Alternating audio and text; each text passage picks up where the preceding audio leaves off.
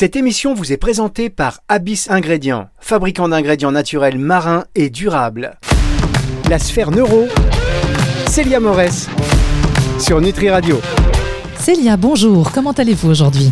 Ça va très bien et vous Virginie? Eh bien très très bien, très très bien et je vais être très attentive aujourd'hui puisque nous allons parler d'un sujet, euh, je le disais la semaine dernière, sur l'attention. Vous nous préparez quelque chose de très intéressant, d'autant qu'aujourd'hui avec en plus l'actualité, tous ces jeunes notamment que je vois euh, qui perdent beaucoup d'attention en étant très souvent sur leurs écrans, sur, sur des réseaux sociaux, etc. C'est important aujourd'hui l'attention, je trouve.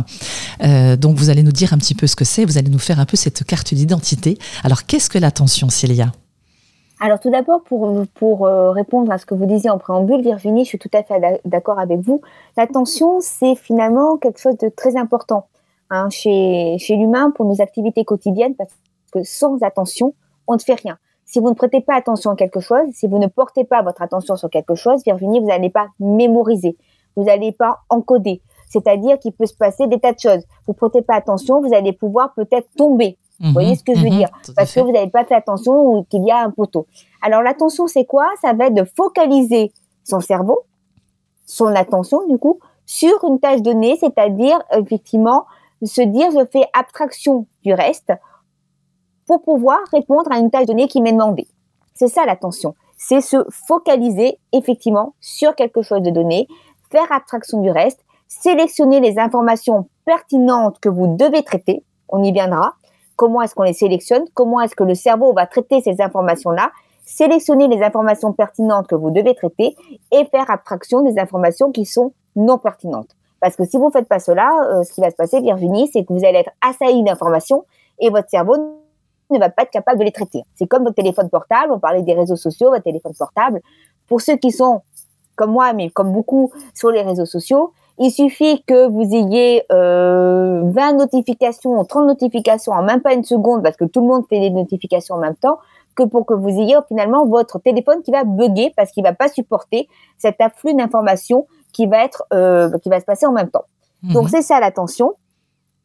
Dans quel type d'activité on va la euh, la retrouver? On va la retrouver effectivement. Ben, imaginez le pêcheur Hein, qui est en train de pêcher au bord de sa rivière, il doit faire attention au moment de donner euh, si le poisson va, va mordre. Ça peut être aussi le contrôleur aérien. Les contrôleurs aériens qui regardent le radar toute la journée doivent prêter attention au niveau du radar et vérifier que rien ne se passe. Ça va être l'étudiant qui est en train de faire ses exercices ou d'écouter son professeur. Parce que euh, ça va être aussi les auditeurs de Nutri Radio qui aujourd'hui sont en train nous écouter, euh, Virginie, et qui font peut-être abstraction des petits bruits qu'il y a chez eux, des petits, des petites choses comme ça, parce que justement, ils sont concentrés sur ce qui est dit. Mhm. Donc, ça va être aussi euh, le fait finalement euh, de euh, de pouvoir, alors c'est ce que vous disiez, de pouvoir vraiment se concentrer sur une tâche, porter attention, c'est pas forcément écouter, c'est-à-dire que c'est justement focaliser son esprit sur quelque chose, parce que sinon, ça rentre par une oreille, ça sort par une autre. On a ce qu'on appelle aussi les fautes d'inattention. Donc imaginez, vous devez vous rendre euh, sur un nouveau lieu de travail pour un rendez-vous et en fait, bah, bêtement, si je puis dire, vous empruntez le chemin habituel et vous oubliez de changer de station. Moi, ça m'est arrivé euh, il n'y a pas si longtemps parce que j'avais l'habitude de faire un trajet. Ce jour-là, je n'étais pas sur le même site. Bah, en fait, j'ai oublié peut-être de, de prendre l'embranchement qu'il fallait. Mhm. Ça peut être aussi le fait de euh, vous voulez manger un bonbon, ben, au lieu de manger le bonbon, vous mettez le bonbon et vous gardez le papier. C'est des petites fois d'inattention comme ça. Euh, donc ça, c'est aussi des choses, ça c'est un manque d'inattention. Souvent, c'est un manque d'inattention, c'est des petites choses qui arrivent. Et pour finir, on a deux types d'attention, Virginie. Enfin, on va, on, viendra dans une prochaine émission sur les différents types d'attention. Mais la première euh, dichotomie que j'ai envie de faire au niveau de l'attention qui est importante, c'est ce qu'on appelle l'attention endogène et l'attention exogène. Elles sont mhm. très importantes. Pourquoi? L'attention endogène, Virginie, c'est quand ce que vous décidez, vous, elle est volontaire. C'est vous qui décidez de prêter attention à quelque chose. Actuellement, vous êtes en train, volontairement, de prêter attention sur ce que je suis en train de vous dire. Tout à Donc, c'est votre attention endogène qui fonctionne. C'est ça. C'est volontaire, c'est vous qui choisissez là où vous décidez de prêter attention. C'est pareil pour un étudiant s'il y en a qui nous écoutent. Ou c'est pareil pour les salariés qui sont parfois en réunion. Soit vous prêtez attention sur la personne qui est en train de discuter, qui est en train de présenter sa réunion, soit vous prêtez attention à la discussion avec votre collègue qui est à côté, qui est en train de vous parler. Mais effectivement, c'est vous qui décidez de porter votre attention. Et dans ces cas-là, on fait abstraction généralement de ce qu'il y a à l'extérieur. Donc on oublie les petits bruits, on ne les entend même pas, les petites choses comme ça. On ne les entend pas, on ne se rend même plus compte, mais on y reviendra dans une autre émission, Virginie. Mhm, tout à fait. dit, on a une intention exogène. L'attention exogène, c'est quoi, Virginie? C'est quand l'environnement capte votre attention. C'est-à-dire, c'est pas vous qui avez décidé de porter l'attention dessus, c'est l'environnement qui vous a obligé à. Ça va être quoi? Ça va être, vous êtes concentré sur ce qu'on est en train de faire actuellement. On est en train, évidemment, de discuter ensemble, de parler d'attention. Maintenant, s'il y a un problème, qu'il y a un grand bruit ou qu'il y a un flash lumineux, ça va détourner votre attention, Virginie. Mhm. C'est pareil pour les étudiants. Ils sont ou pour les salariés, ils sont en train de travailler. À un moment donné, ils vont être sollicités. Et ben forcément, l'extérieur, l'environnement va euh, leur appeler leur attention et ça va les détourner. Vous parliez aussi des téléphones portables et des réseaux sociaux. Typiquement, qu'on soit salarié ou étudiant, parce que finalement c'est pareil, on est tous sur les réseaux sociaux. Si on met notre téléphone à côté et qu'à un moment donné, on est vraiment concentré sur notre tâche parce qu'on doit rendre un travail, un projet, que ce soit pour ses professeurs ou pour son chef, son N plus 1 comme on dit dans les entreprises, mais qu'on a des notifications qui nous arrivent et que ça fait bip bip ou qu'il y a ne serait-ce qu'un point lumineux, vous savez ce flash lumineux, l'écran qui s'allume, ça va détourner votre attention et ça va happer votre attention. C'est ça l'attention exogène. Voilà, nous verrons dans une seconde partie, Virginie, effectivement, les différentes théories de l'attention, c'est-à-dire comment est-ce que notre cerveau va filtrer les informations, les sélectionner pour justement enlever les informations non pertinentes des informations pertinentes. Très bien. Eh bien, écoutez, je vais capter l'attention de manière exogène de nos auditeurs, puisque je vais faire une petite pause. je vais vous, euh, je vais vous couper, du coup, Célia, mais on se retrouve bien évidemment après la pause musicale. Restez donc bien attentifs. Et bien sûr, si vous avez envie de réagir ou de poser des questions, n'hésitez pas pour cela un numéro, le 06 66 94 59 02, ou directement sur la page de contact du site nutriradio.fr. À tout de suite. Parce que le déclin cognitif n'est plus une fatalité, Abyss Ingrédients présente Mnemosis, un ingrédient marin naturel et breveté composé de peptides et d'oméga 3. Mnemosis, 5 ans de recherche pour une efficacité prouvée sur les troubles de la mémoire grâce à ses effets anti-inflammatoires. Mnemosis a été développé par Abyss Ingrédients, entreprise bretonne spécialiste des ingrédients marins issus de coproduits de la pêche locale dédiés au marché des compléments alimentaires. Plus d'infos sur abyss-ingrédients.com. La sphère neuro, Célia Morès, sur Nutri Radio. Nous retrouvons Célia sur Nutri Radio, la radio qui nourrit le corps et l'esprit. Célia, juste avant la pause, vous nous avez présenté les activités qui requièrent de l'attention. Est-ce que vous pouvez nous dire à présent quels sont les modèles d'attention? Alors totalement, c'est-à-dire que les chercheurs qui ont travaillé sur l'attention pour expliquer comment est-ce que là se passait chez l'être humain, à savoir que ça se passe chez tout le monde comme cela. Euh, ce qui est moins connu, en tous les cas euh, moins connu on va dire, c'est pourquoi est-ce que telle personne sélectionne plutôt telle information et d'autres une autre information. Ça, c'est plutôt personnel, de la personnalité, de l'intérêt du moment. Mais ce qui est certain, c'est que le processus cognitif, comment le cerveau va filtrer les informations pertinentes des non pertinentes, des chercheurs se sont mis dessus, ont travaillé dessus, et maintenant, ce sont des modèles qui font consensus. Donc, le premier modèle, c'était un modèle de Broadbent qui disait que pour lui, la sélection était ce qu'il appelle active, c'est-à-dire précoce. C'est-à-dire que finalement, les informations non pertinentes n'étaient pas traitées au niveau du sens. C'est-à-dire que seules passaient les informations sensorielles ou les informations perceptuelles comme la couleur, la forme, le mouvement. C'était tout. Mais pas le, sens. C'est-à-dire que le cerveau ne traitait pas le sens, c'est-à-dire qu'il disait pas j'ai traité cette information, elle n'a pas d'importance, je la jette. Elle était jetée avant même d'être traité. Donc ça, c'est la théorie de Broadbent. Donc comment est-ce qu'il a fait pour mettre, j'allais dire, euh, en lumière cette théorie C'est qu'il a fait une écoute, euh, une expérience, enfin, c'est pas lui qui l'a fait, et d'autres chercheurs, mais en tous les cas qui vont dans le, dans le sens de cette théorie, c'est une écoute dichotique. C'est quoi? Ils ont mis des personnes, des cobayes, ils ont mis un casque audio et ils ont fait entendre deux messages, un dans l'oreille droite et un dans l'oreille gauche. Mm-hmm. Ils ont demandé aux personnes de se concentrer sur le message de l'oreille droite et de répéter tout ce qui était dit.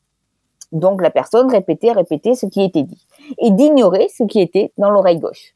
Et là, ils se sont dit, ben, on verra si les informations auxquelles les gens ne devaient pas prêter attention vont être traitées ou non traitées. Quand ils ont demandé, donc les personnes ont répété, quand ils ont posé des questions sur ce qui avait été entendu dans l'oreille gauche, donc l'oreille à laquelle pardon, les personnes devaient être non attentives, ils se sont rendus compte de quoi? Que finalement, les informations qui étaient passées, c'était éventuellement si c'était une voix d'homme ou de femme, s'il y avait une voix d'homme, c'est-à-dire par rapport à un son, mais la langue n'avait pas été détectée, et même si les mots avaient été répétés une quarantaine de fois le même mot, ils n'avaient pas du tout été analysés, pas de signification et donc pas mémorisés.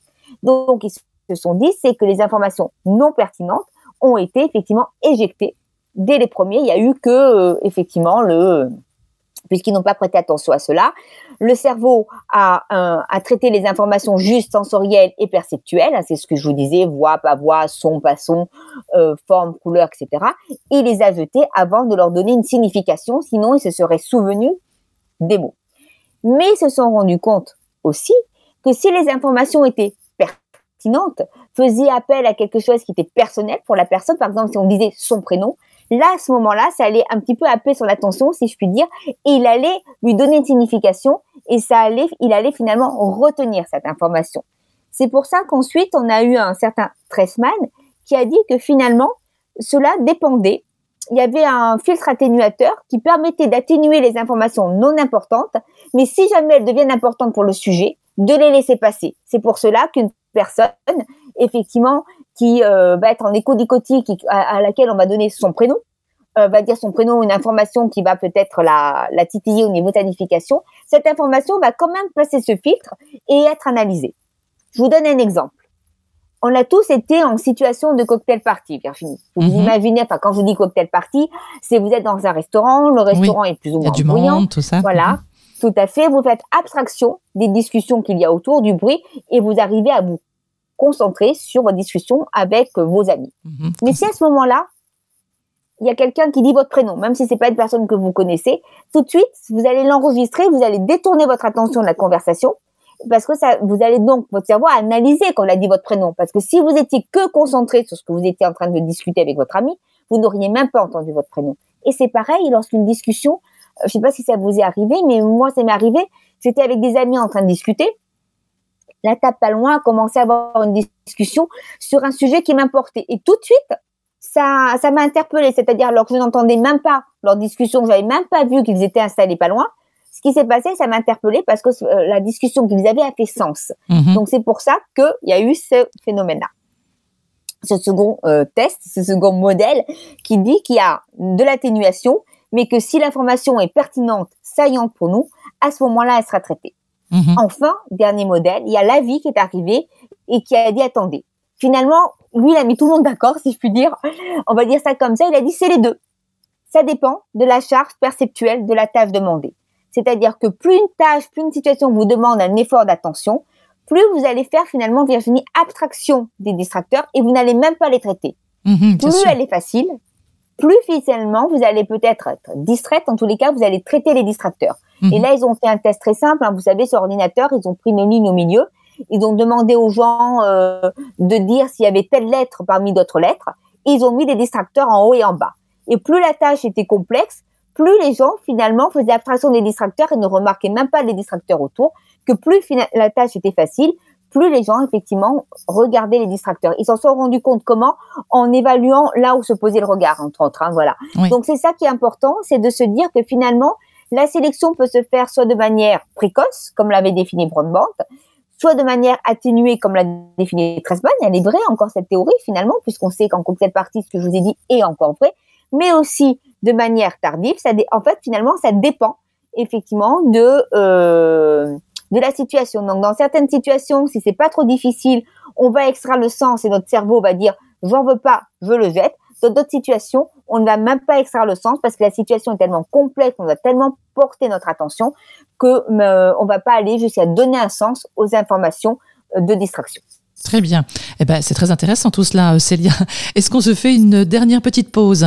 Mais très volontiers, Virginie. On va revenir sur les facteurs qui favorisent ou qui gênent l'attention, justement. Très bien. Alors, on va se détourner donc l'attention de notre émission deux secondes avec un tout petit peu de musique, effectivement, juste avant de découvrir ces situations la sphère neuro, Célia Morès, sur Nutri Radio. De retour avec Célia sur Nutri Radio, la radio qui nourrit le corps et l'esprit. Nous parlons avec vous, Célia, de l'attention. Alors, nous sommes attentifs à ce que vous allez nous dire et notamment ce qui favorise ou ce qui gêne euh, cette attention. Alors déjà, on va regarder par, ce qui favorise l'attention. C'est vrai que moi, ce que je conseille toujours, c'est de euh, gérer tout ce qui peut produire des distractions. Vous parliez tout à l'heure, Virginie, effectivement, du téléphone portable. On peut parler de d'autres types de choses. Donc, ça va être de dire, voilà, ça, je sais que ça peut être une distraction éventuelle pour moi. Donc, pour favoriser mon attention, je, mets dans, je me mets dans un environnement propre, sain, si je puis dire, c'est-à-dire bien rangé. le rangement favorise l'attention. Euh, ça, c'est éprouvé, c'est que plus un bureau est rangé, plus il est propre, plus ça va favoriser votre attention, parce que vous allez éviter d'éparpiller le regard, par exemple. Mhm. Ça va être de garder avec soi que ce qui est nécessaire pour travailler? Donc, qu'on soit étudiant ou un salarié, etc., et qu'on doit rendre un travail, mettons qu'on soit un salarié, alors je sais qu'il y a beaucoup de boîtes de compléments alimentaires euh, qui nous écoutent, mais effectivement, pour les salariés qui nous écoutent aujourd'hui, vous devez rendre deux dossiers euh, à votre N plus 1, à votre patron sur deux sujets différents. C'est se concentrer sur l'un, mais ranger tout ce qui fait référence à l'autre dossier. Mhm. Pourquoi? Parce que sinon, on va avoir tendance à passer de l'un à l'autre et à pas rester attentif ça va être ici pour les étudiants ou pas de mettre son portable peut-être en mode ne pas déranger pour justement avoir une plage de travail sans être dérangé par toute notification ou appel, quitte à laisser évidemment passer les appels qui sont dits importants, c'est-à-dire auxquels on doit répondre. C'est certain que si on a des enfants, etc., des problèmes comme ça, ou que son chef doit s'appeler, il vaut mieux que le chef puisse nous joindre. Mhm. Mais effectivement, c'est essayer de, voilà, c'est ça qui va favoriser l'attention, c'est de se mettre dans un environnement de travail qui nous est propice et qui euh, fait la chasse aux distracteurs. Ça peut être mettre des boules qui s'il y a du bruit.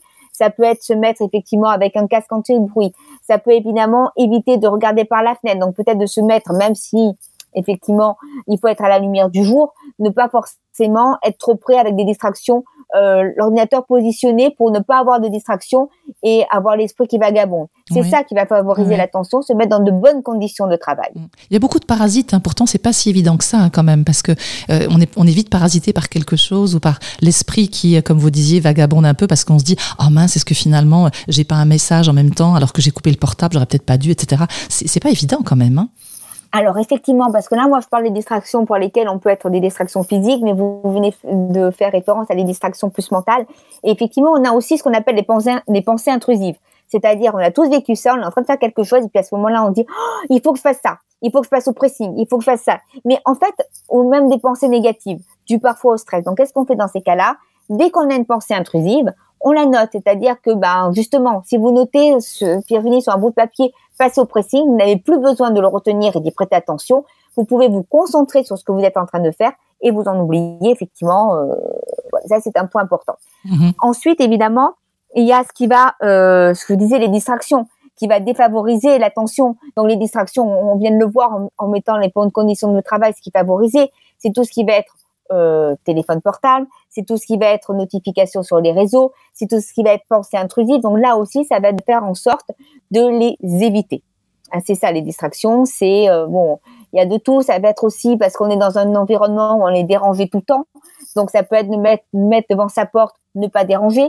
Et si on est en télétravail, c'est peut-être effectivement de dire à sa famille, pour peu que ce soit un jour où on est sa famille avec soi, de dire ben voilà de telle heure à telle heure, vous ne me dérangez pas parce que je travaille, pour pas être à chaque fois dérangé parce qu'on sait que ça gêne beaucoup l'attention et qu'après il y a une difficulté à s'y remettre. On pense que euh, euh d'être dérangé juste 30 secondes par quelqu'un qui nous dit tu veux un café, ce n'est pas si dérangeant que ça. Ben si, parce que ça nous demande un effort pour nous reconcentrer, pour reprêter attention sur ce que nous sommes en train de faire.